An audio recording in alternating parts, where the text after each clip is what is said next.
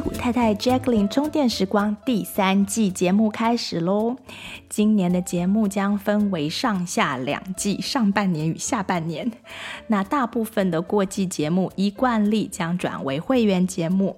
今年的变化是，我会想跟会员朋友讲多一点点，或许网络上渐渐不太能说的东西，还有一些我工作上看到的一些案例的整理分享。或是一些面对小众，我会讲的比较自在的内容。那常听节目的朋友，欢迎加入会员，收听更多 Jacqueline 为大家准备的精彩内容。谢谢大家的收听，现在就开始今天的节目喽。屁股老婆，哎呀，太老了啦！那人妻呢？人家用过了。哎，那妈妈呢？还是人母，反过头了吧？嗯，好，那还是太太好喽。好啦，这样比较中性哦。OK，那这里就是戏骨太太充电站。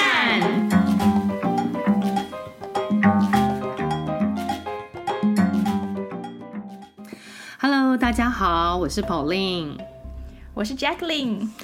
今天呢，我们要聊一下跟疫情有关的话题。呃，目前啊，COVID-19 的危机似乎是还没有解除，很多人还是担心或者是焦虑。那我们主持群呢，曾经有想要讨论，就是有讨论过想要做一集如何减轻焦虑。那还在讨论当中呢，，Jacqueline 她就得到 COVID-19，然后呢，也幸运的 顺利度过。对，那。他他现在活得很好，Jacqueline 本身对于这这个疫情呢，也做了非常非常多的研究。那有些资讯想要跟大家分享，所以这一集呢，我们就要请 Jacqueline 来谈谈。呃，第一个谈谈这次过程中，就是说他们从得到到康复的过程学到的东西。那呃，还有一些其他的呃资讯的分享，那信信息量非常大哦，也有很多有意思的小故事，希望能寓教于乐。对，那先声明一下，我们节目的内容不能够当做医疗选择的建议，就是纯粹就是提供各种不同的 information，让大家做一些思考。大家有个人健康或医疗的问题呢，请一定要自己做研究，自己问医生，那再帮自己或家人选择最适合的预防与治疗的途径。那我们分享的资料是给大家参考用，也不是专业的医疗建议，我们都不是医生嘛。那有兴趣多了解的朋友呢，可以去深入搜寻跟研究。那有什么想法，也欢迎与我们对话。那我们相信曾经得过 COVID 的朋友应该不少，也欢迎大家跟我们分呃互动，分享经验与学习。那另外，我们这里分享的内容也不代表我们节目的立场。我们节目对这件事情呢，没有一个不变的立场。那真相必须跟着事实变化走，唯一的立场呢，就是希望大家能一起。非常平安健康的走出疫情，那过程当中，大家选择保养身心灵的方法可能不同。那希望彼此鼓励跟尊重，让社会在疫情过后，人与人之间对彼此更有爱跟同理心。对对，就是这是我们的节目宗旨，基本的想法。对对对对对，对，我我觉得这种很多事情真的就是没有不变。就是，这是真的是一件，对啊，大家立场保持弹性，就可以看到事情的真相，比较容易啦。对对对，呃，那这个主题我们就会分成上下两集，因为有很多的资讯量。那上集我们会讲到 Jacqueline 她自己的 COVID-19 的经验，那还有包括自然免疫呀、啊，还有 COVID 测试的限制等等。那还有下集我们会讲，呃，集中讲。解药就是有什么解解方，有什么方法可以来呃处理这个这个状况？那提供各种治疗 COVID 的资讯跟资源。一开始那就请 Jacqueline 分享一下，就你们这次的 COVID 风暴，你们的经验。好好好，对啊，但是我还是要啰嗦一下，就是我我相信面对疫情，我们可以选择让自己。呃，让自己把恐惧、担忧和受苦的一些信念换成希望，早期治疗的知识，还有建立增进免疫健康的生活形态，就是把你的努力的焦点啊、嗯呃，不要放在恐惧、担忧上面，因为那个也会引起疾病嘛，嗯、对不对？所以就把你的注意力的焦点放在希望在哪里啊？呃，增加自己的知识啊，然后呃，嗯、改善自己的生活形态，这样子。那听说，呃，美国一般的民众在去年初疫情爆发到现在以来，每天每天平均每个人每天平均会担心四次关于 COVID 的事情。譬如说，你去你去想到去担心一下，对，你去超市回来的时候，或者你去摸到什么的加油啊，uh huh. 或者什么时候，你就担心一下，担心一下，对，担心一下。但这个是小担心，有些人小孩担心一下，对，有些人是更更大担心这样。那这些担忧本来就会影响身体健康。那我们家在、嗯、呃经过所谓的这个 COVID。的之后，我想说，既然有了第一手的经验，我就我们就节目就不要从心理学的治疗的角度来管理这个焦虑了。那个那个，我们可以以后再专门做怎么样管理焦虑的这个一集一集节目，可以另外讲。嗯，嗯，嗯，我就想说，或许这次就可以直接给大家一些。呃，我在过程中不是只是在患病过程，我是在 从从去年呃，从去年一开始到现在，我就一直在对，对一直在学习和寻找的一些资料，在 study 对，然后让大家自己做一些风险评估，也就是 risk evaluation，意思是说呢，嗯、你可以自己去判断你做呃你做什么到底有多危险，到底有多需要担心。好，然后希望透过这些知识和故事呢，就让一些呃过度的恐惧和焦虑减少。嗯、那在讲我的呃经验之前呢，我想先提醒大家一个大家都已经应该都知道的常识，就是 in case 可能有些人还不是说很清楚，我再把它讲清楚一点，就是说导致这个疫情的疾病本身呢是被起名为 COVID-19 嘛，那这个病呢包括非常多的症状。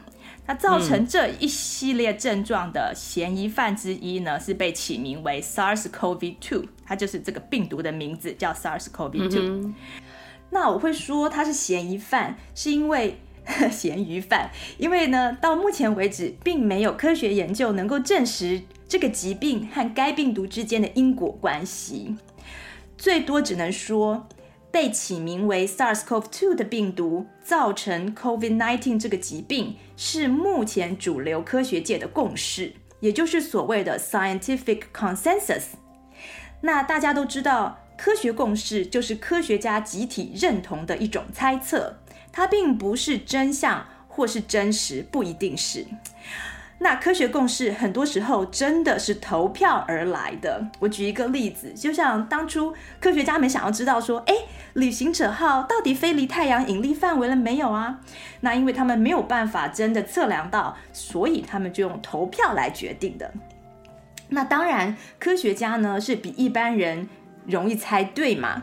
可是呢，科学家也要吃饭，所以呢，他们研究的内容和结果会受到研究金主的兴趣影响，所以大家都应该记得说，科学公司曾经认为 DDT 是对人体无害的，还有香烟是不会造成肺癌的，水银是可以治病的，啊，也曾经相信说，哎，手术前是不用洗手的，甚至相信地球是宇宙的中心，或是地球是平的，等等。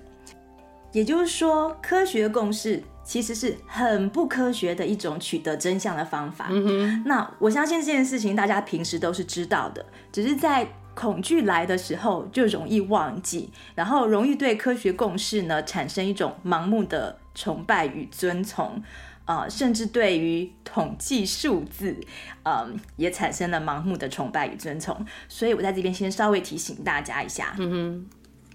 好，那 SARS-CoV-2 是一种冠状病毒。冠状病毒呢是属于你如果去看那个 AMA 的那个呃 textbook 的话，它上面是说它是属于 common cold 的呃病毒的一种。冠状病毒就是感冒病毒的，的感冒病毒一种。对，它跟流感病毒是不同家族的，但是都是属于感染呼吸道的病毒。嗯哼，也就是说，它们不像水痘、麻疹那些多数的小儿流行病。的病毒呢，它是会进到血液感染全身的。冠状病毒和流感病毒主要是在感染上呼吸道和肺部，而且呢，冠状病毒一旦出现在人群中，而且像这样这次这样子大规模的散开之后呢，基本上就很难消失了，嗯、因为它们是属于有自然宿主的病毒，所以你可以想象，你不太可能把所有的自然宿主都杀死，或是都抓来打针吃药，嗯、或或者说每年都把所有自然宿主把所有的 bat 都抓来打个 booster，不可能。嗯、所以呢，自然宿主是指不止人类。对对对，就是说他们的动物宿主，嗯、这些是有动物宿主的，嗯、所以它可以跳来，它可以跳来跳去。你你你在人群里面把它把它全部都消失之后，它跳到动物，然后不久它又跳回来。就有点这样的意思，所以呢，人类有史以来呢都是用 always there，就是。对对对，我们有史以来都是用自己的天生免疫来学习与一个和一个又不同的呃冠状病毒共存。嗯哼，那病毒在人群中变异了一段时间，就会变种成人体比较能够适应的感冒病毒，有点像我们年初有一个就是疫苗关于疫苗的节目有讲说，他要把它变得比较 humanly，他 自己变得比较 human。你就可以比较能够在你这个你们这个人群中去散播，他其实不是想要杀死你，他是只是想要多散布他自己而已。嗯、那我我猜这个病毒呢，既然已经传到全世界了，不管最开始现在有人说什么是不是人人造改良的、啊，它最后也都会走向同样的路子。就像以前曾经感染过人类各种感染过人类的各种冠状病毒，也到现在都没有消失，只是我们没有针对那一些病毒去做频繁的测试，所以我们并不知道，我们并不知道有什么其他的在病毒在这个世界上流流传着。嗯哼，好，嗯、那我来现在简单的讲一下，呃呃，我们的。呃，发病经过，对，好，那我先生呢，他是在呃八月十四号的时候发病的，然后我是在他、嗯、他发病之后两天，发病前的一整个礼拜，嗯、我们都正好在加州山火很严重影响的地方玩，嗯，那就是一个礼拜的 一个礼拜的那个 vacation，那当地的空、uh huh、空污指数、空气污染指数非常非常的高，嗯、对，我们那一个礼拜很对我们。后来还更不好，我们在的时候是好像不知道我们到两百，那后来还一度高到五百哦，所以后来都要 evacuate、哦、那些所有的 resident 都要都要被呃 evacuate 怎么讲？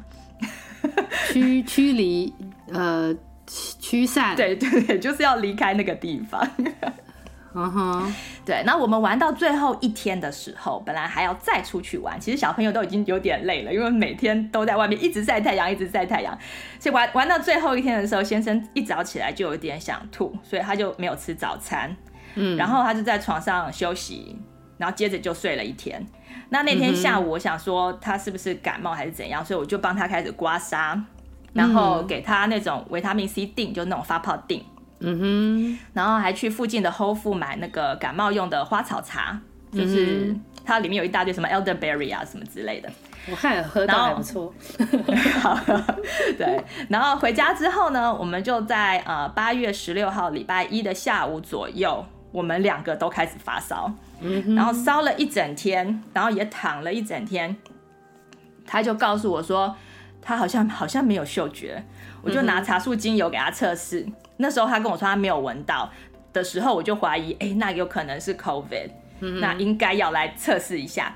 那至于说，至于说失去味味觉或嗅觉是不是 COVID 专属的，其实不是，就是我们有百分之二十的这种上呼吸道的病毒都会让人失去嗅觉或是味觉。嗯哼对。但是我们想说啊，那 COVID 很多人在讲说有这个症状，所以我们赶快来测一下，毕竟小朋友快要开学了。嗯哼。然后呢，我们在那个沃尔玛买了那种十五分钟知道结果的自我测试包。嗯。当时打电话去很多地方问，大部分的药妆店都卖光了，所以如果朋友想买，然后你买不到的话，可以试试沃尔玛。嗯。我不是帮他广告，我只是在说那个地方容容易买到，容易买到。对，然后自我测试虽然非常简单哦，但是你一定要仔细的照说明书去做，才不会弄错。嗯、因为我们有朋友他做自我测试，嗯、结果他说他女儿把他的说明书丢掉了，所以他没有看说明书乱弄，然后就就弄不出来，然后就上网问，然后我就告诉他说：“哎，你这个是完全没有照说明书测试的结果，方法要正确。”对，所以大家要小心这一点。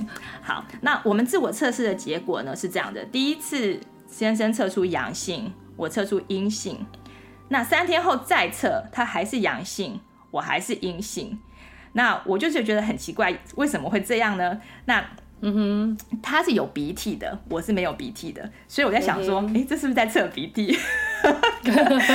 可是说明容易踩到检体。对，那说明书上是有特别说明说，这种在家自我测试是检测病毒松的一个蛋白。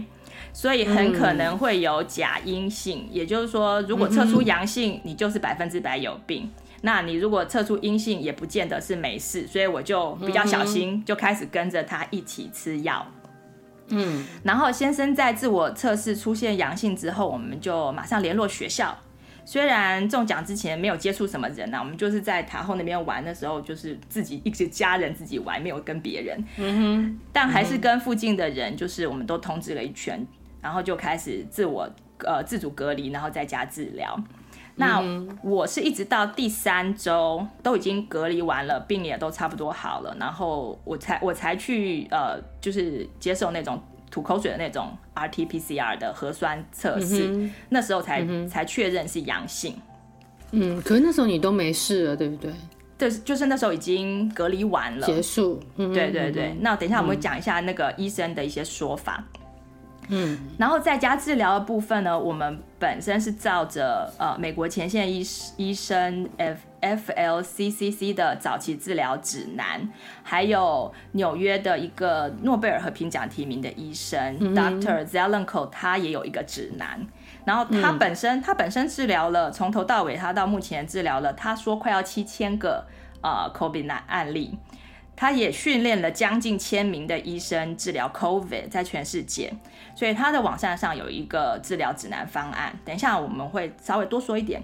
那如果是高风险群的话，他说啦，就是像五十岁以上啊，体重过重啊，加上你有 precondition 有其他的慢性病史的，嗯、或是五十岁以下，但是有其他慢性病，包括癌症啊，呃，糖尿病、心血管疾病这些。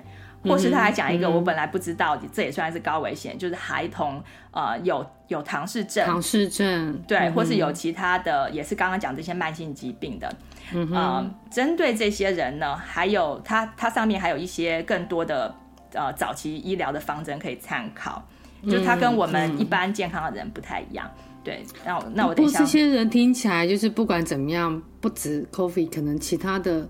就他本身就比较虚弱，就是他比较对对对，嗯、其他的流感，其他的流感其实对，对这些方，其实这些方针也有效，因为他们都是上呼吸道的、嗯、的病毒嘛，对，是是。然后我等一下也会提供，从疫情一开始我就一直在专注的这些投入。那这个医生他是从一开始他就投入治疗，还有研究 COVID，他写了呃四十多篇跟 COVID 相关的研究论文，还发展出呃美国许多医生都会去下载的。呃，COVID 治疗的指南的医生，他他的名字叫做 Doctor McCooley 那他所公开的一些资料，我觉得也蛮值得参考的。嗯。嗯哼，那我们自己呢，嗯、就是按照这些指南建议上的各种维他命啊，同时还服用，我还有服用 Pauline 给我的中药，我我觉得很有效，我觉得很有效，对，嗯嗯、对。那那我本身当然是比较相信自然医学和中医嘛，就是对啊，holistic 的 approach。那曾经我们在节目中也提到那个 terrain terrain theory 的那种整体观点来看人体健康问题。那等一下再、嗯、对，等一下再多说一点。然后我们先生第三天他退烧之后，他第四天就回去上班了。我觉得这是一个 mistake。我觉得应该要让自己好好休息一个礼拜。嗯哼，对。然后他没有这样。对那他，嗯、但是他上去回去上班之后，他还是陆陆续续的有在咳嗽，所以那个药就继续吃这样子。嗯、那我呢，就是比较。呃，偷懒嘛，对不对？既然可以休息，就要多休息。但是我的烧是断断续续的烧了一周，然后也躺了一周，嗯、所以呃，除了那一周比较累之外，就没有其他不舒服的地方。然后第二周呢，我才开始觉得呼吸有点受到限制，就是你就觉得你的横膈膜好像有压力的感觉，在吸气的时候。所以我就继续再继续吃那个中药，还有继续吃维他命。然后这个时候呢，我才想要请，因为开始觉得横膈膜有点压力，我才请一那个先生帮我刮痧。刮痧之后马上就出痰，然后横膈膜的不舒服也就减少。到了第三周的中间，我才完全可以自然呼吸，就是那个呃，好像肺部的那个小发炎才完全可以完全好。嗯哼，嗯哼，那在这整个过程中，我想说的是，虽然没有我想象的会很可怕哦，它真的很像一个就是一个流感。那因为、嗯、因为我们没有喉咙痛，没有全身酸痛，还有鼻塞那些都没有，有可能是因为早期治疗的这些效果啦，但是也有可能我们就是可能抵抗力比较好，但我们的确都有失去呃味觉跟呃嗅觉。那呃。现在是慢慢第三周之后就可以闻到东西了，然后小狗又出现了狗味。不过我不过我相信，就是如果你没有在很早期就控制病情的话，让肺部发炎起来，然后有一些 complication，呃，影响到你的呼吸，甚至影之后影响到血氧，的确有可能拖严重，然后拖更久。所以，嗯、对，所以大家要注意一下。嗯哼哼哼，嗯。对，那 Pauline 是不是要稍微分享一下，就是关于中医方面，呃，对于 COVID 的看法？嗯嗯，对，就是刚刚 Jacqueline 有提到说，就是我有拿给他中药，对，那这中药就是我认识的中医他建议的一个，他其实是中成药这样。那就是、嗯、呃，我认识的这位中医，就是手上也有很多 case 是得到他得到 COVID，然后呃治疗，就是治愈。就是呃，在他手上吃这些吃这些中药来治疗，对对对，就在他手上呃，就是恢复恢复恢复健康这样。对，不过不过你当然就是可能也有人会讲说，哎，那非常重症或许就不会去找中医，那也是有也是有可能啦。但是就是的确就是嗯，就当我们在讲到这个这个病毒或者说这个疾病的时候呢，就是呃，的确很多人他是非常轻微。然后他，呃，就是说，甚至他的症状也没有非常非常明显。那甚至他有症状，但是他嗯，一样是可以被被治疗，然后痊愈。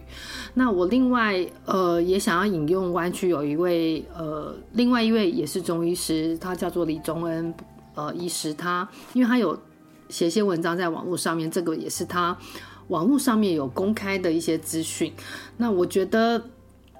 他有一小段关于病毒的看法，我觉得他写了会知道说哦，呃，就是有些人会对会说，为什么有些人说对于病毒的想法是不是消灭它，而是与它共存？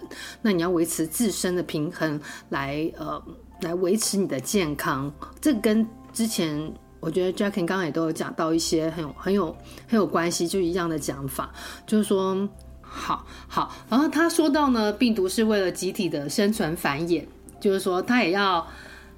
它有那个 繁衍的使命，所以它会在攻击性跟传染性中找到呃适当的平衡。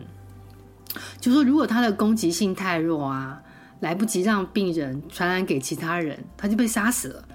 那就是说我今天跑到一个宿主身上，然后很快就被杀死了，就表示它也不能够再继续繁衍嘛。对，我至少要让我至少要让宿主能够打个喷嚏啊。咳嗽啊，传染给旁边的人，传给其他人，对对对，那它就会进化，增加它的攻击性。嗯，但是另外相对，如果它是可以传给其他人，很容易的话，那它的攻击性就会降低。嗯，因为他达到他的目的了嘛，他的目的就是要呃散播传染，散播他的种子，他也要传宗接代。对，所以科学家认为普通的感冒病毒呢是最成功的。那他们在让世界上最多的人得病，但是却没有因为过攻击性过强而导致过多的寄主死亡，那反而降低病病毒本身的整体数量。嗯，对。那我觉得就是有有兴趣也可以去看看他他写的这整篇文章。对对对，我会把 link 附在这边。那说的这些就是其实希望大家在。面对病毒的时候，也不要太紧张啊，或者太忧虑。就是像刚刚 Jacqueline 也有提到，因为生理也心理也真的会影响你的生理。对，差不多有百分之三十，它会有所谓的 placebo 的 effect。嗯哼，就所有的药物，嗯、我们药厂出来的药物都必须要战胜身体本身的 placebo effect 嘛。嗯哼，就说我知道这个是药的话，我要吃。它虽然不是药，可是我相信它是药的话，我吃下去，我百分之三十的几率我会被这个药帮忙到，就是我真的就好、嗯、好了。对，我们节目之前也都有讨论过。对，对，同样一个机转，相反的，如果我相信我被传染了，嗯，那我也有百分之三十的机会。我本来如果没事的话，我有百分之三十机会我真的会生病。嗯嗯，嗯，这是同样一个心理机转啊。是。那刚刚那个那个呃，Pauline 讲到的这一这一提到这一段，他讲攻击性的这部分。我比较不喜欢用攻击性，我比较喜欢用毒性。嗯哼，因为攻击性会觉得说这个字会真的是把病毒好像说它真的是活的，但是病毒其实是在有生物跟无生物中间的一种存在。嗯哼，它其实没有所谓的传宗接代，因为它其实就没有那个生殖的这个能力。所以，对，所以我会比较小心的用这个字，才不会让自己，因为你听到你听到攻击性，你会害怕哦。嗯，对。那你如果觉得它是，哎、欸，这只是它的一个毒性，你就是它的这个拟人化的这个程度就被降低了。嗯嗯，就就说我们要做的其实是好好保养自己，能够排毒，不是说我们要去跟他打打仗这样子。嗯，或者是说，我觉得就是中医来说，你本身的正气足够，就是外来这些邪气，你就是能够抵挡，然后进不来。对对，那当我们听到邪气的时候，我们并不会觉得他是有什么 intention 要来攻击我们，他就只是在外面，对不对？嗯、有的时候不小心进来了这样子而已，不是说他、嗯、对要特别要攻击你，要把你杀死或者什么的。嗯，对啊，嗯，对，这个这个，我今天早上还跟 Jacqueline 讲，我就听另另另外一位中医，就是呃，我听到他的网络的课程，他。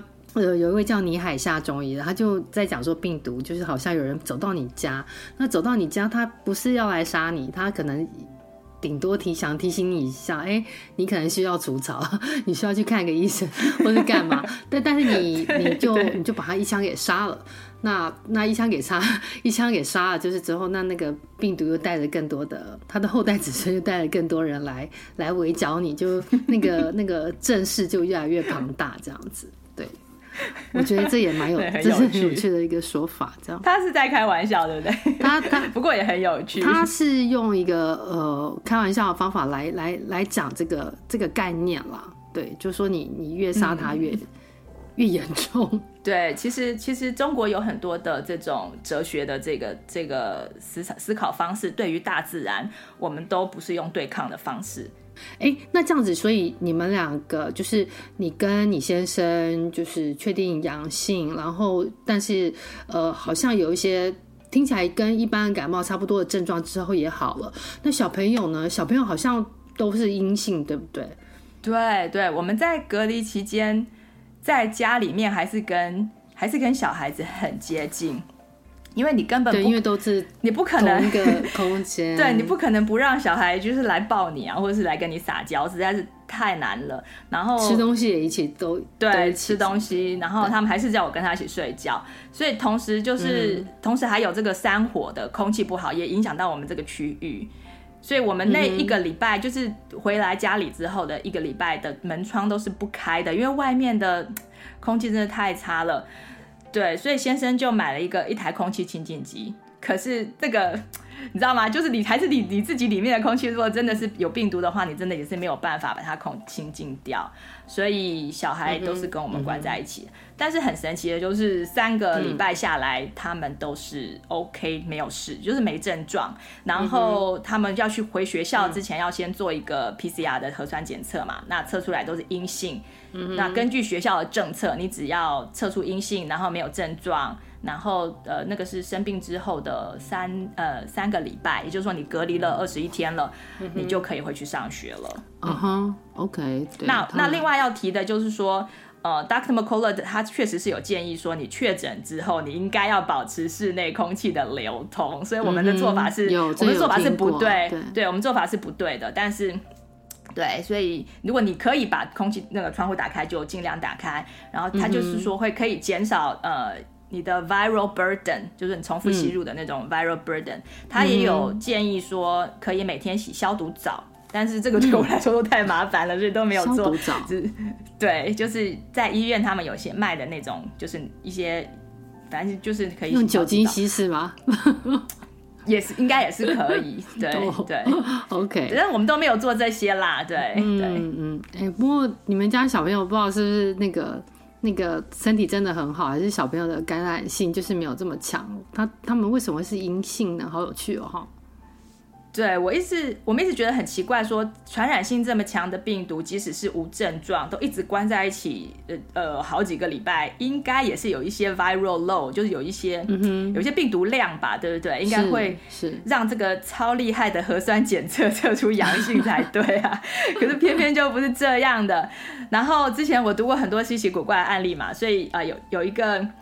呃，这个是真的朋友啦。朋友里面就是他太太得病，然后先生呃一直都没有没有生病，没有症状。那最后他先生也是测出阴性。嗯哼。然后上一周是有一对老夫妇朋友，是七十几岁了。那先生测出阳性，嗯、但他的症状不严重，嗯、已经复原了。嗯啊、呃，那太太跟他女儿同住，都是跟他先生同住。嗯。可是却是测出是阴性，然后这一周再测还是阴性，所以到底这个。是为什么没有传染，我们就不知道，这是一个谜。因为他太太其实年纪也年纪也很大。对，我有看过 NPR 有个那个呃资深的跑健康线的记者，他应该也是年纪还蛮大，因为他有他要有提到他的孙子，那他就说他我也忘记他为什么要去测，但是他测就是阳性，但是他其实完完全没有症状。那他呃先生也都就是他先生测，他们可能刚好有家族聚会，所以说有其他人测。都是阴性，包括他的什么小孩啊、孙孙孙子辈的也都是阴性。那他自己一直都没有症状，对，所以就还还蛮有趣的。对，就听到这样子的案例，你们就就会觉得好奇怪哦。当然，嗯、当然，绝大多数你你听到的案例都是说啊，你是从哪一个地方的呃那边有群聚感染感染出来的这样子啦。嗯、对、嗯，那小孩的部分呃，大家应该也能够想到的一个解释就是说，小孩子身上有成熟的那个 ACE2 接受体的细胞不多，嗯、就是说这个病毒它他们是说啦，是必须要经由。呃，人体的细胞上的 ACE2 受体才能够进到细胞里面，嗯，然后开始进行复制，嗯，就是，嗯，就等于是骗你的细胞说我是你的一部分，然后你你要帮我复制这样，哦。那如果说如果说它进不了细胞，就不能复制嘛，就是说小小孩的细胞上没有它的这个门，没有这个 ACE2，没有这个受体，对，对，所以不能复制。对，不能复制病毒的数量就会很有限，就是你、嗯、你你亲它一下的那一些而已，那很快就会被代谢掉，就没有办法造成任何的症状，然后它也其实也不会传染，也测不出来这样子。了解。那现在很多学校它能够开放实体课，我在想大概都是已经认知到孩子的这样子的一个生理状机转嘛、嗯，对不对？嗯、那、嗯、呃稍微讲。跟大家分享一下研究的统计，说十八岁以下健康的小孩在得病，也就是说测出阳性却不治疗的状况之下，他们的生存率有百分之九十九点九五。那如果能够加上治疗的话，生存率就逼近百分之百了。嗯哼，嗯。那美国从今年一月到呃现在。十八岁以下的总死亡人数是将近五百人左右，嗯，其中绝大多数都是呃高危险群的小孩，嗯，也有一呃也有一些说，就是说高危险群，就是说他至少有其他一种有其他的疾病。对，一种致命的疾病，就像癌症那样子，嗯、或是慢性病，在小孩身上。嗯、那至于一般成人，如果不治疗的话，的生存率是我看到的研究有有说有百分之九十九点八五。嗯哼，那在治疗的生存率就是也可以逼近百分之百，几乎是。嗯几乎是好像比流感还要 OK 的一个、嗯、一个状态、嗯。那比较危险的就是刚刚讲的那些五十岁以上的嘛。那他们不治疗的生存率在疫情的早期差不多百分之九十三。嗯哼。那但是后来呢，治疗很多 COVID 患者的医生发现，如果你在早期进行治疗，也就是说你得到有点有点有症状的前面七天就治疗的话，嗯、生存率就可以到达百分之九十九。嗯，那百分之九十九虽然是还是比流感危险一点点啦，但存活率和其他呃死亡的原因相较也也不赖，就是其他、嗯、其他的疾病有也很容易就是更高的死亡率，对，更高的死亡率，对，嗯、而且还有一个蛮蛮蛮好玩的一个一个。Fun fact 是说，截至目前的 COVID 病人的死亡平均年龄呢，在大部分的国家都是高于整体人口的预期寿命，就是高于你的 life expectancy，几乎可以想说，你好像得 COVID 就能比一般状况活得更老那种感觉，就很阿 Q。你是说过世的，就是平均年龄都那个其实很高的，高于？就是，例如说，这个国家整体的高于预期寿命，哦，这真的是 fun fact。对啊，对。然后我这个这个研究，我有把它附在网络上给大家看，这样子。嗯嗯、对，我觉得就是听起来，就是 Jacqueline 用自身的经验告诉大家，这个病毒没有那么可怕。那就是，呃，还有包括小朋友啊，我觉得其实有听到，呃，有小朋友很忧虑。回学校，因为回学校真的就是一个嗯群聚的状况。嗯、我觉得甚至也有听到大人很忧虑。嗯、那因为小学校现在就是他们当然有一些措施啦，就例如说，我看他们吃饭的时候会稍微分开，现在就是在地上铺那个 tart 吃饭。然后，那学校也增设很多，例如说洗手的那个洗手台。对对，我们这边还就是现在有就是免费，每天都可以有免费的。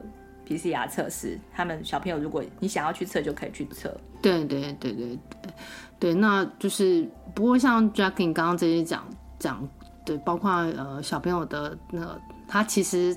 接受这个病毒的受体细胞不多，ACE 受体。对，那我觉得希望大家就是哎，可以稍微放松一下心情，就不用这么不用这么这么的焦虑。就不过当然勤洗手啊，不要对着别人打喷嚏啊、咳嗽啊，有症状就自主隔离，不要去学校，都是本来就是应对传染病的基本常识。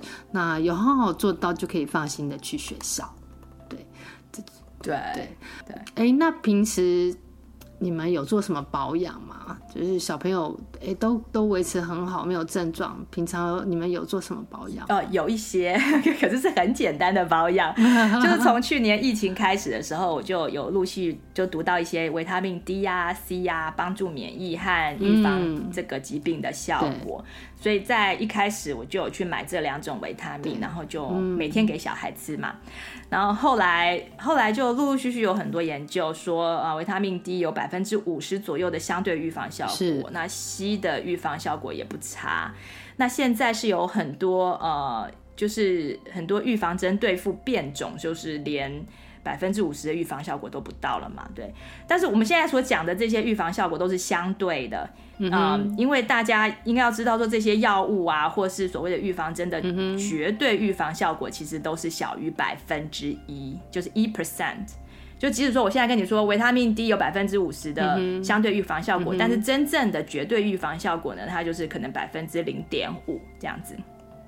的意思啦，对，就小于一，所以你要使用哪一种预防方法，到底有没有必要使用药物会去，或是维他命来预防？其实大家都可以自己考虑，这只是一个有的时候 boost 你的 placebo effect。对，我们在那个疫情开始的时候，我们也有录过那个面对疫情的那个做法。我们那时候讲了好多那个大家在家里吃什么，包括那个什么 elderberry，对对对。加了锌啊，加了 C 啊，对，那些都还是是是有帮助的。花精啊，精油等，对等都有些帮助。就是任何事情让你觉得安心。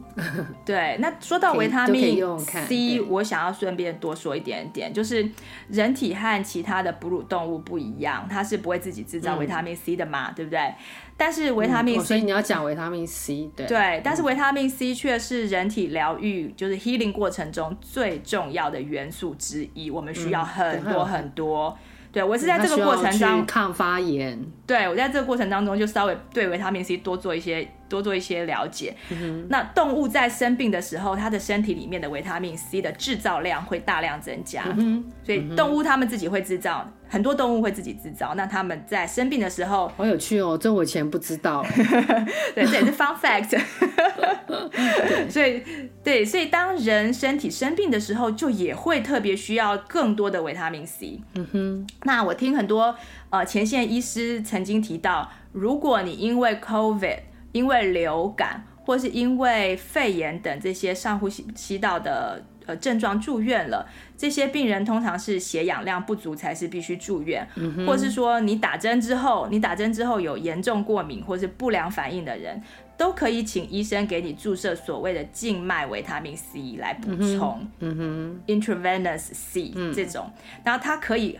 很快的加速你整个身体的这个疗愈系统的启动。嗯哼，所以我在研究这些维他命 C 的时候，曾经听过网网络上面有那个 COVID 病人，还有一些就是不良反应时的这这个这些人，他们使用呃这个静脉维他命 C 的现身说法，嗯、都、嗯、他们都把它讲的讲的很 miracle 的那种感觉。对，因为像自然医学的那个医生，我认识自然医学的医生，他们就是第一步。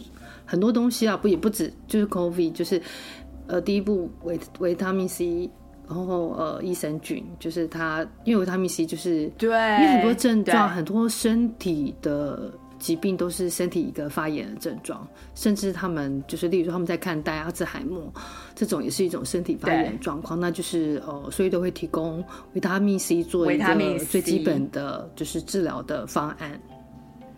对，然后我们的肠道就是我们的最大的免疫器官，嗯嗯、所以他才会说益生菌，嗯、就是如果你能够把 你的好菌提升的话，对，对啊，对对，对会很有帮助。嗯，所以你有研究，所以呃，Jacqueline 这边有一些研究整理，对不对？我们也会把那个呃 link 提供给大家。不过你是说 C 对不对？还是 D？C 和 D 都有，你就点 C 对点进去它。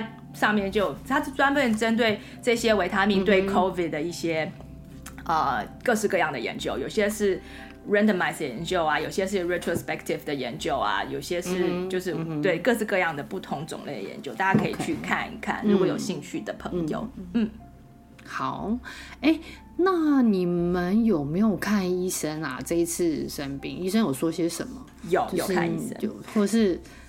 哦，对，你好像有跟我讲过，就是你也应该有一些心得，对不对？对对对，看医生的过程当中，对，我们刚刚发病的时候，自我检测出阳性的时候呢，就我就跟先生说，那你应该要去看看医生，看医生有没有给你一些什么建议这样子。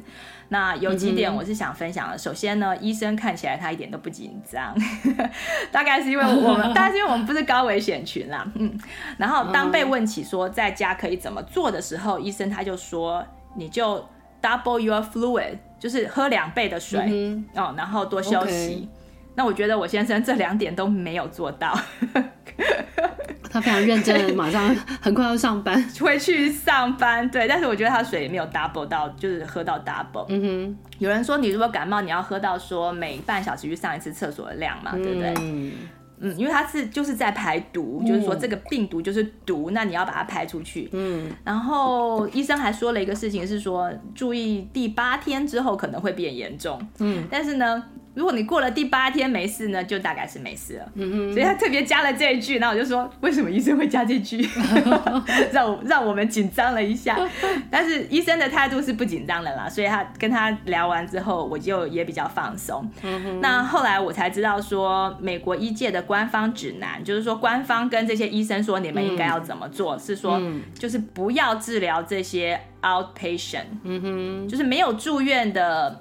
病人就不积极治疗，不要给任何的药物，不要做任何治疗。嗯嗯嗯、等到病人严重到说你要来医院求诊了，嗯、哼你到时候再说。那时候你们他们就会给呃抗生素，给呃那些叫什么类 steroid，对，类固醇，嗯哼，嗯哼，呃等等这些药物来来来就是来治疗病人，或者说甚至更严重就是上呼吸机嘛，对，不对所以呃所以。Dr. Macaulay 他才会称这场疫情叫做 pandemic of untreated。嗯哼，嗯哼，他说这个 pandemic 是一场未受治疗者的疫情。嗯哼，因为以他的经验，他一开始就开始治疗了嘛，治疗这个 COVID 病人。他说，只要是你有从头有症状就开始接受治疗的话，嗯，你的死亡率是微乎其微的。嗯，所以真正让我们这个这个医疗系统就产生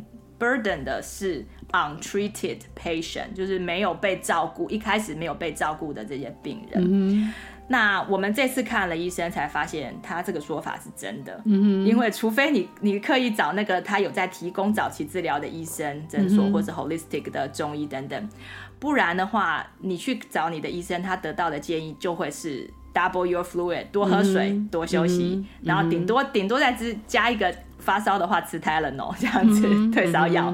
嗯，对。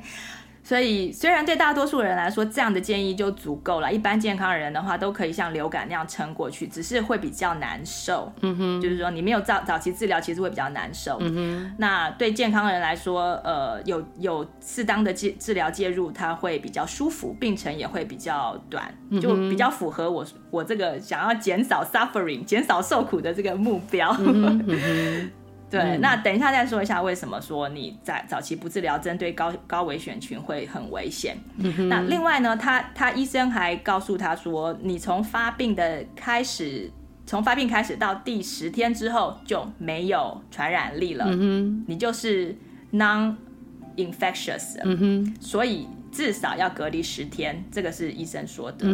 那他他还加了一句，他说你隔离完可能还会继续间歇性的测出阳性好几个月。嗯嗯，隔离完还会测出阳，就是你已经没有传染力了，你还是会被测出阳性。嗯间歇性的，也就是说你可能会阳性、阴性、阳性、阴性这样子。那这是因为，这是这是因为 PCR 的测试呢，只能这个不是医生说的，这是我自己去找的资料。的那对对对，它的测试只能测出样本中呃有没有病毒里面的几个 DNA 啊、RNA 或者 RNA，、嗯、对，它不能够测出有没有病毒。嗯哼，它也不能够测出你目前有没有感染。嗯哼。OK，就是说你目前有没有在生病，有没有症状，可不可以感染传染给别人，这些它都没有办法测出来。嗯哼，啊，然后呢，所以很多个月甚至数年前感染过的留下来的 material，嗯哼，都还可能被测出来变成阳性。嗯，这还蛮神奇的，数年前感染的，不过现在都还有可能被测出 来，现在也还没有到数年，就是 那对 PCR。所以 PCR 不是测出阳性就是阳性，阴性就是阴性吗？就是说已经恢复有一段时间的人，还会再继续测出阳性？那那那听起来还蛮奇怪。就是说我们在面对检测阳性的人，不是一定代表这个人有感染力或是确诊，是不是这样说？对，你想想看哦，如果说如果说这一次我们没有去测那个自我测试包。嗯然后我们就把它当成一个流感，或者把它当成一个感冒，嗯、就这样度过了。嗯、譬如说暑假小孩还没有要开学，反正我们就这样在家里面隔离就度过了。度过了之后，呃，一两个月之后有有被要求说你要去测，对不对？嗯、的时候你才去测，发现你是阳性。嗯哼那那个时候，那时候你被测出阳性的时候，大家就开始想要隔离你嘛。但是其实你已经是之前的 infections，、嗯、现在才。才测出阳性，嗯、所以这真的是一个很奇怪的事情，对，所以是不一、嗯、回答你就是说不一定，不一定说阳性就是有病，阴、嗯、性就是没有病。嗯、那我想大家在疫情早期对这个测试的认知是说阳性就是确诊，对。啊、呃，那阴阴性就是没事，对，呃，就是这样子的确知，这样子的认知到现在呢，如果大家有时间做功课的话，认识到 PCR 测试的本质的话，就应应该就已经。会对这个事情会比较了解啦。嗯，那 in case 大家没有做研究，我就稍微讲一下。嗯，其实除了你之外，我另外就是知道，他不，我我们学校另外一位妈妈，她不是，她没有跟我很 close，但是就是，嗯，我知道她有就是呃测试阳性，但是她也是一点症状都没有。对，那你可能要问她说，你在过去这一年当中有没有得过感冒？有没有？嗯，对，好，那我稍微讲一下，就是首先呢，在这个 PCR 的测试包装上就有特别说明，这个测试是不能用作 diagnosis，不能用作诊断，只能用作研究、嗯、研究的参考。嗯、所以这个测试一直都是在紧急使用授权下使用的。嗯哼，作为这个作为所谓的诊断工具，其实它是不能用作诊断工具的。这是指那种就是呃自己。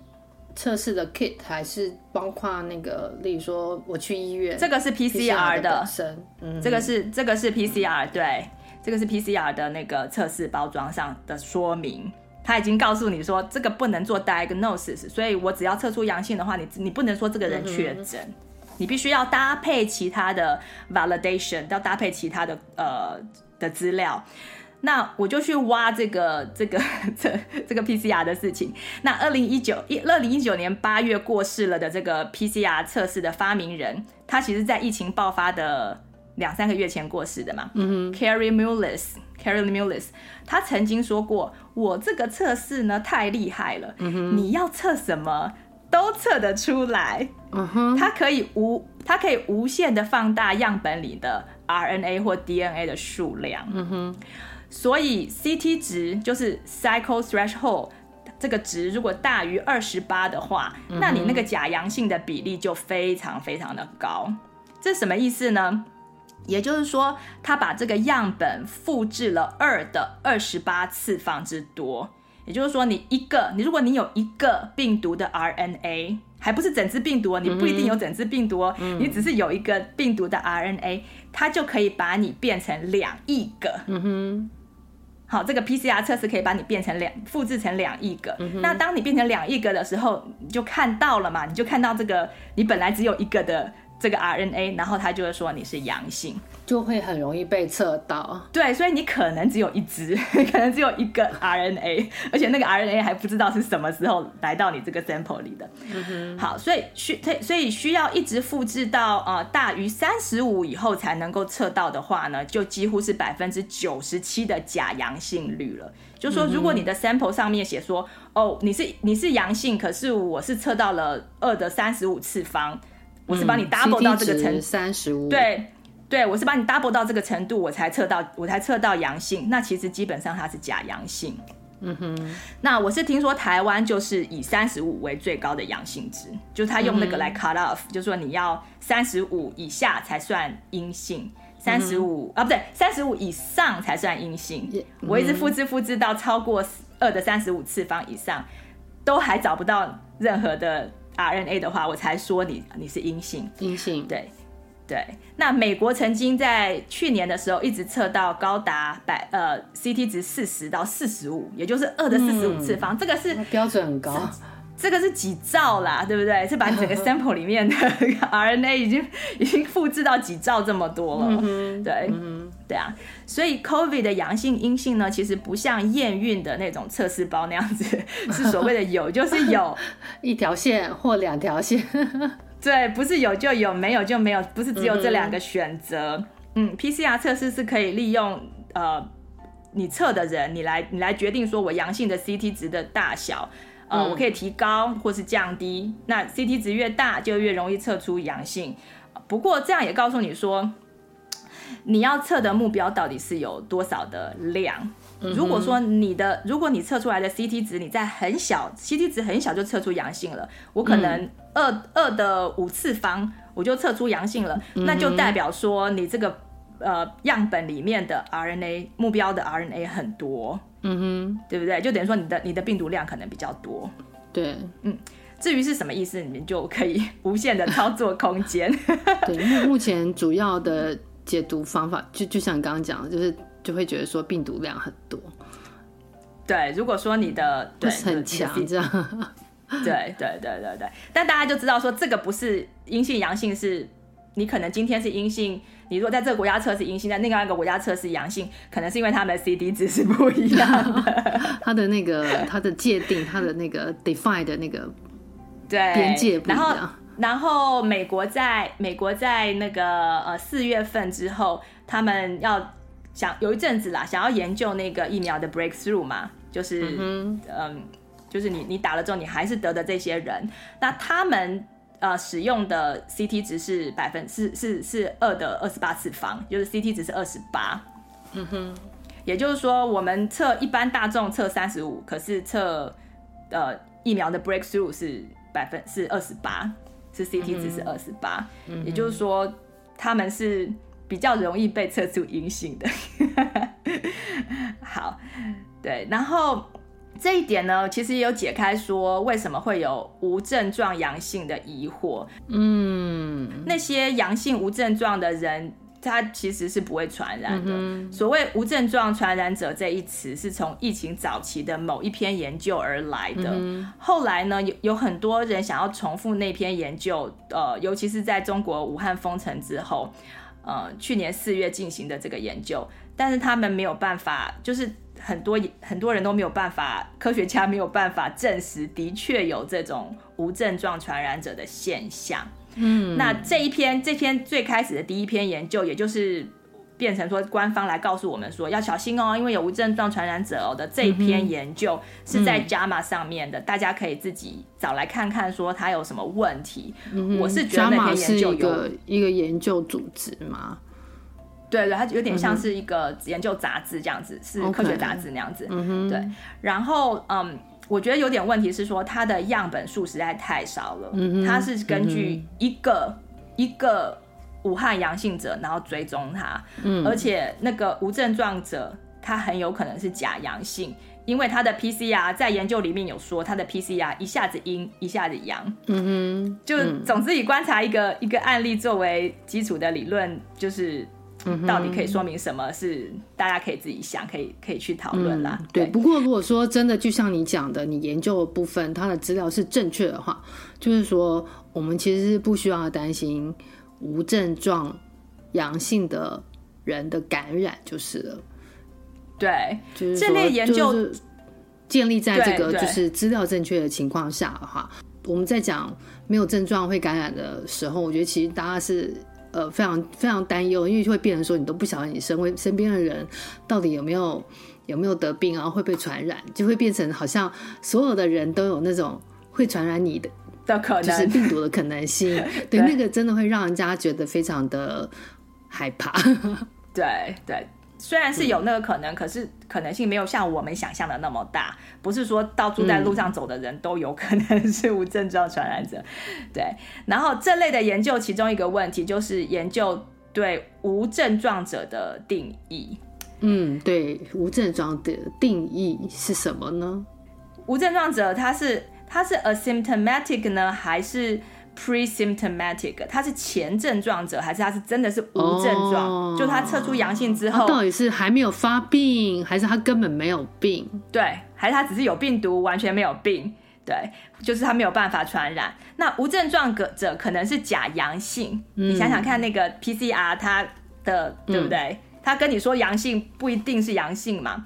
那他也可能是无症状者，也可能是潜伏期还没有发病的人。那它的病毒量就比较大，那就可比较可能会传染，嗯、对。哦，那你刚刚上面讲的那个是真正没有病毒的假阳性，就是了。对，就是真正没有病毒的假阳性。嗯对。嗯、那虽然虽然一般的潜伏期是呃病毒正在专心攻击那个受感染的人，他还没有大量的复制引发症状，所以其实在这段时间，他也其实比较没有空去传染给别人的一个这一个阶段。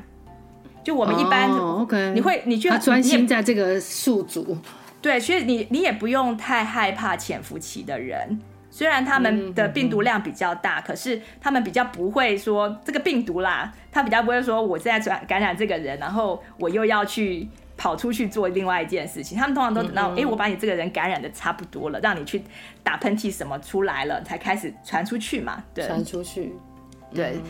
嗯所以我觉得比较合理的这个，如果真的要做这个研究，到底有没有无症状感染这种事情，对不对？嗯、应该是从头到尾都没有症状的阳性个案抓来研究。嗯哼，就他们从头到尾都没有症状，嗯、对对对，这样才能够算说他们能不能传染嘛，对不对？嗯、那发病潜伏期的那一群人，他后来还是产生症状，他这个不能算是真正的无症状感染者。嗯哼，嗯哼。我现在如果去测试阳性的话，我也就会变成无症状的阳性嘛，对不对？但我其实是得过的，得过之后现在已经不是 infectious 了，可是还是会有，还是有可能会被测出阳性，非常可能被测出阳性。好，还蛮神奇的。所以，Dr. McCullough 和几位前线医师他们都说过这件事，他们就说，这是我们对早期一般在这个 COVID 之前对对对病毒的基本常识，就是你要产生症状，必须要有相当的 viral load，就是病毒数量。嗯、如果你的病毒数量不足，就不会产生症状。嗯，其他的那个病也可以这样解读。对，你只要病毒数量不足，你就不会产生症状，也就没有生病。也就是说，你就没有得到 COVID，你得到了 SARS-CoV-2，可是你就是没有得到 COVID。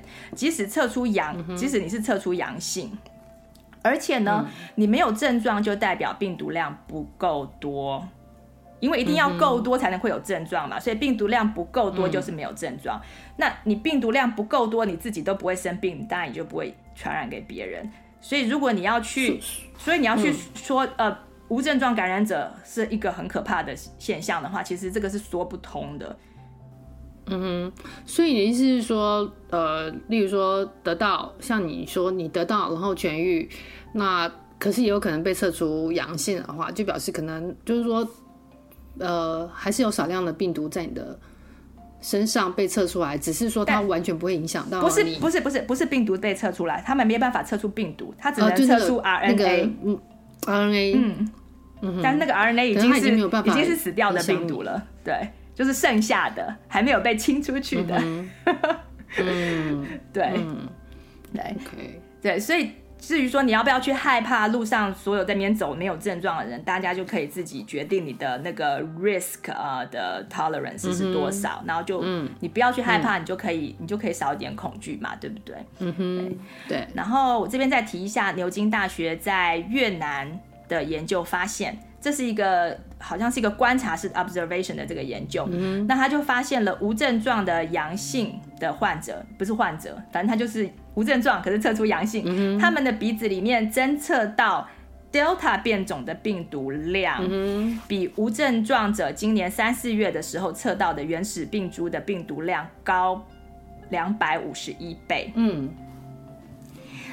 所以呢，他针对的这群，嗯，他他观察的对象是一群已经打过预防针的医护工作者，嗯哼，也就是说，这个 Delta 的这个变种的病毒量在无症状的人的身体里面可以变得很高很高很高，嗯，那如果说它可以这么高的话，它是不是就比较有可能会散布出去？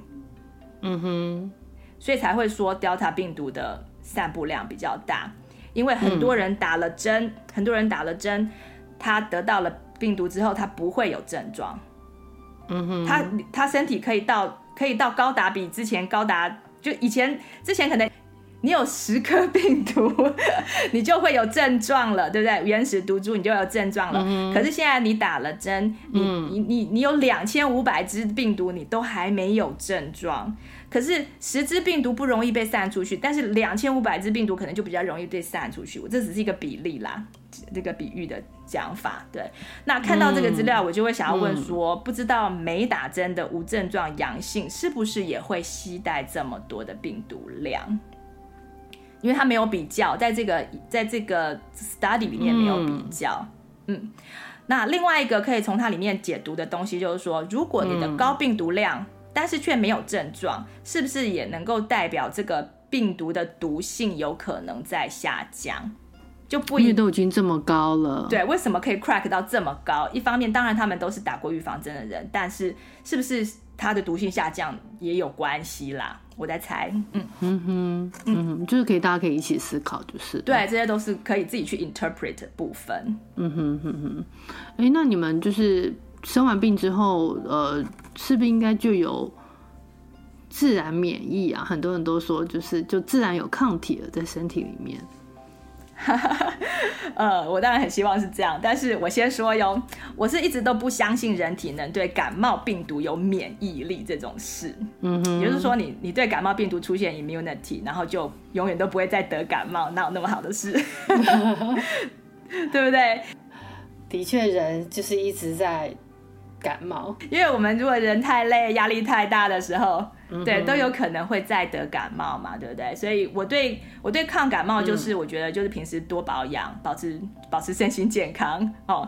那多喝呃生病的时候多喝水多休息，就是那个真的是医生讲的是对的，你就帮助快快速排毒这样。我的想法是这样子啦，但是但是医生有比不一样的想法，呃像像我先生的医生他是说，你复原之后至少四个月到半年之内，你是对这个病毒是有 immunity 的，你是有自然免疫的。嗯嗯。那我自己在关于这个病毒自然免疫方面找到的资料是显示说，哎，自然免疫好像可以持续更久，嗯哼，就并不是只是四个月而已。嗯、那我学到一个蛮有趣的观念，就是我们的免疫系统在自然感染的状况之下呢，是可以学到病毒的整体行为特征，不是只有学到病毒的长相或是它的生化结构。嗯哼，嗯，就是刚刚提到有些病毒专门攻击呼吸道和肺部嘛，所以我们的天生免疫系统，也就是我们的 innate immune，可以在抗体还没有做出来之前，就先到先跑到该病毒会专门攻击的地方去防备。嗯，你懂我意思吗？天生免疫就是我已经看过你一次，我知道你会攻击肺部，对不对？嗯、那我你第二次再来的时候，我就知道哦，那我要去特别去肺部保护，去保护肺部这样。对对对对对，这么聪明，对 对，得要相信人体很聪明。当然还有其他这个病毒的行为，我们都有学到。那所以所以自然所以自然感染之后，被免疫系统学习与记忆的讯息量其实是很大的，不是只有记得说这个病毒的长相，不是只有单单记得它的某一个蛋白，嗯哼。的化学成分这样子而已。嗯，但这件事情不等于免疫吗？呃，我我觉得免疫就是你不会再生病啊，但是很就是并不是完全，对，你记得它，你有你知道怎么对抗它，可是你可能还是会有些症状，这是、嗯、这两回事。或是当你本身比较虚弱的时候，对，或是病毒量高到一个程度的时候，对。但是如果你完全不记得它，完全没有学习过它的它的这个病毒的行为的话。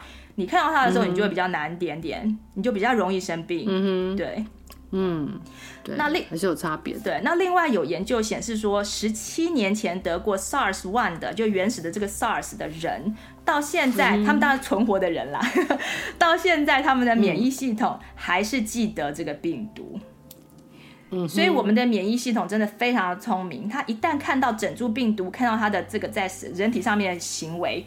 他就会记得这整个结构，即使说这个病毒有变种，嗯、因为每次的变种的基因变化量通常不到百分之一嘛，嗯哼，所以我们后天的免疫细胞它会继续记得你这整株病毒的其他的一些行为相关行为，嗯哼，那这个很神奇的研究我有附在这边让大家自己去看看，就是十七年前的这个 SARS one 的这个嗯哼。呃免疫免疫研究。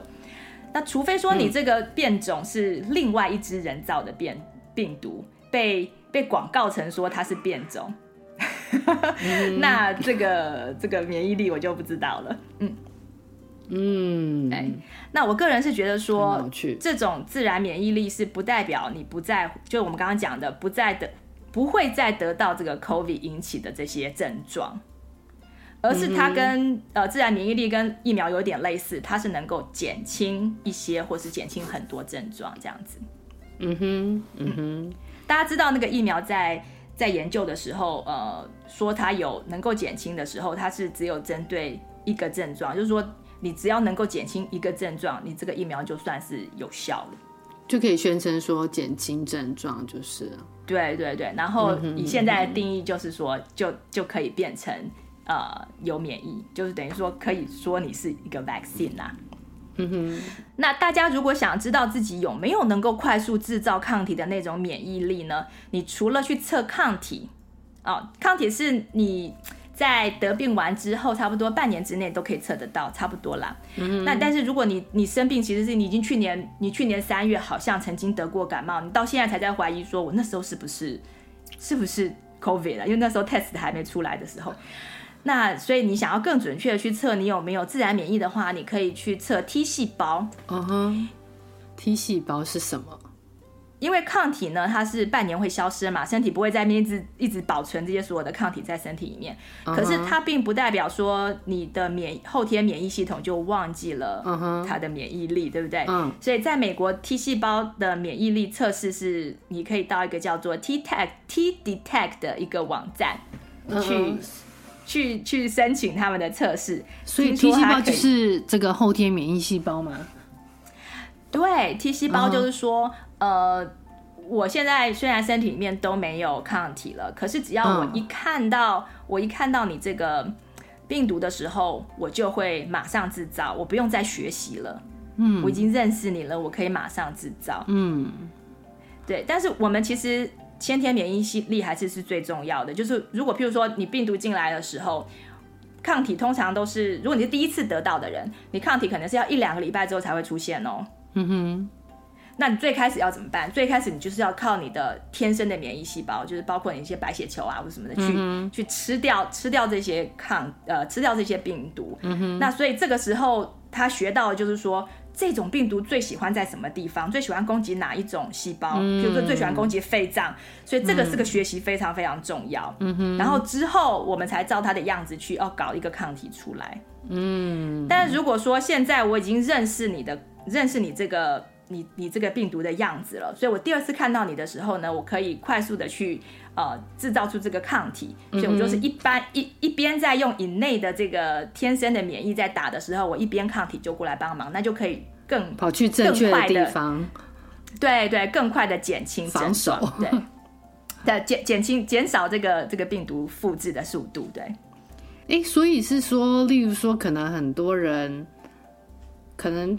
在疫情开始的时候，我觉得其实也有都有听到，例如说有人咳嗽啊，或者是说打喷嚏啊，会不会有可能那时候就呃都呃得过一轮，然后但是都有抗体了，都有 T 细胞产生，有可能，非常有可能。所以想知道的可以去测，你如果真的很想知道，你可以去测。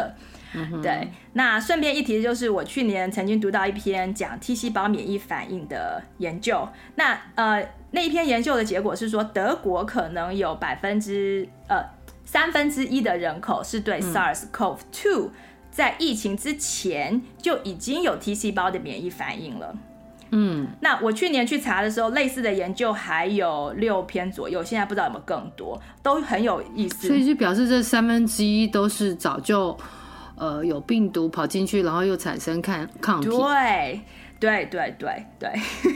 那很多哎、欸，很高哎、欸，比例很高。可是他们都有去做测试的意思哦，就他们都有去测这个 T 细胞。他们这个呃，这个研究的方式是说，他把一些 blood sample，把这个国家里面的 blood sample 再、嗯、再另外去做这个测试，对，去做这个测试。所以他从这个 blood sample 里面，哦、你的 sample，譬如说一千人，一千个人里面有三百个人都是有。都是有这个 T 细胞免疫反应的，而且免疫反应不是只有一种哦，T 细胞免疫反应有很多不同的呃反应。嗯嗯，就说这个人他本来是检查其他的东西，所以才会有那个 blood 对，有 blood sample 测试，那就顺便做这个 T 细胞的那个测试。对对对。嗯，对，像是他们有一个研究，就是采样二零一五年到二零一八年之间的血液样本去测试，其中显示百分之五十的样本、啊、还可以这么，可他们有保留这么久的那个，对对对对，然后它就显示百分之五十的样本对 SARS-CoV-2 都有各种不同的 T 细胞反应，所以这很早哎，也不止也不是去年前年，是二零一五一五到一八的，对。对，所以或许呢，即使这个病毒乍看起来有一点新，但是 我们的免疫力它其实早就在人群之间了。对啊，嗯，嗯，好有趣。另外呢，我在找资料的过程当中呢，有读到一派免疫学家的看法，他们认为免疫细胞的自然免疫力呢是永久的，因为免疫细胞的记忆方式。它跟电脑记忆体不同，呃，电脑的记忆是在软体的，那它的硬体是没有改变的，一不小心就可以被删掉。那但是免疫细胞的记忆呢，它是靠改变自己的染色体来记得，所以呢，其实不应该被称为记忆，而比较像是印记。那个改变是烙印在硬体里面的。当该细胞分裂产生新细胞的时候，也就是它的下一代会代代相传的带有该记忆。所以这派学者他们认为，理论上是凡走过必留下痕迹，自然免疫似乎是永久的。像是一九一八年的西班牙流感，曾经得病的人，以后呢，他们对于 H1N1 的病毒呢，都是有免疫力的。也就是所谓的 immune to infection，就是不会被感染。像是二零零九年的那次疫情，它就是由 H1N1 的病毒所引起的。那这个资料在呃 Mayo Clinic 的网站上曾经有这样子的解释过自然免疫，但后来呢，这个网站的部分内容，这个部分的内容就被删掉了。那我就从 Web Archive 的那个档案中，就是。应该叫做什么？资料库里面还是可以看到他们过去修改的东西。呃，最近官方真的很积极的压抑大家对自然免疫的认识，所以要找资料不是那么容易。那相反的呢，那种会慢慢退化的那种免疫力，它只是让患者减少一些症状的那种能力呢，可能原本就不应该被称为免疫力，它比较像是抵抗力。就有点像是这次的预防针，它被称为所谓的 leaky vaccine，就是好像会漏风的预防针。也就是你打了之后呢，它还是可以得病，也还是可能会重症或死亡。在当初临床研究里的死亡率，它并没有比较低，也当然还是会传染。就像我们刚刚讲的，可能因为压抑了症状而让阳性的呃病毒量会超标。那这就可能比较像是维他命了，就比较不能说它是呃预防针。那严格来说呢，这种得到的能力呢，不能算是免疫力。那最近关于 Co COVID 的自然免疫和疫苗免疫的比较的研究。一般的主流通道是很少提到的，大家如果有兴趣可以自己找资料。嗯、像是我这边也有提供一个研究啦，那像是在以色列，它就有陆陆续续现在开始有一些相关的研究可以找来读，嗯、而且是蛮大样本的研究的观察性研究。嗯嗯，嗯，那。这个这个这些这些研究不是要鼓励大家去得 COVID，像像是以前那个妈妈会带小孩去参加所谓的水痘派对那样，对不对？对，就 得得早得早早早超生。对，所以这其实其实重点是在，如果你能够打好健康的底子，像是积极的减重，因为过重者占死亡比例很高。我读到有些地方说百分之七十五是过重啊，百分之八十是过重啊，就是在死亡比例里面。啊，你你你积极减重，嗯、然后就可以预防重症，或是你根本就不要生病，那是最好的。对，那我想说的只是，大家也要知道说，人口里面已经有很多人他有各种程度的自然免疫，嗯、那这些都是可以帮助整个疫情降温的。嗯哼，嗯哼，嗯，听到这个感觉，如果是就是是一件不错的事情。对，那时候有帮我减减低焦虑很多，读这些研究的时候是哈，嗯，好，希希望大家也可以，就是呃，Jacklin 有提供很多 link，就是如果有兴趣都可以看一下，就是也帮助自己降降低降低焦虑，也很我觉得也非常好，对。好，那今天谢谢 Jacqueline 这么认真的研究，那加上提供她本身得病到治愈的经验，希望能让大家从不同的角度看疫情。嗯，我想面对疾病啊，我们永远都有不同的做法。那希望大家都能够找到方法，维持自己的身心灵健健康康。那把恐惧、担心和受苦的信念换成希望的感觉，早期治疗的知识与建立增进免疫健康的生活形态。那下集还有更精彩的故事与资讯哦，敬请期待。那有任何问题也欢迎。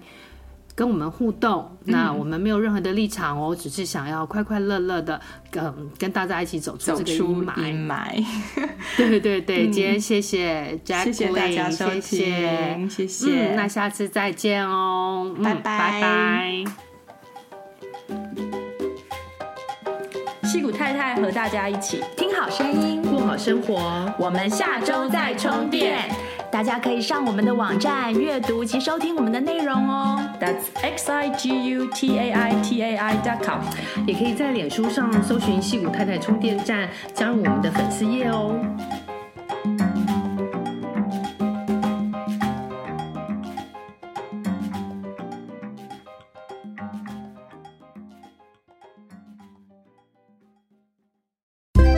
你喜欢今天的节目内容吗？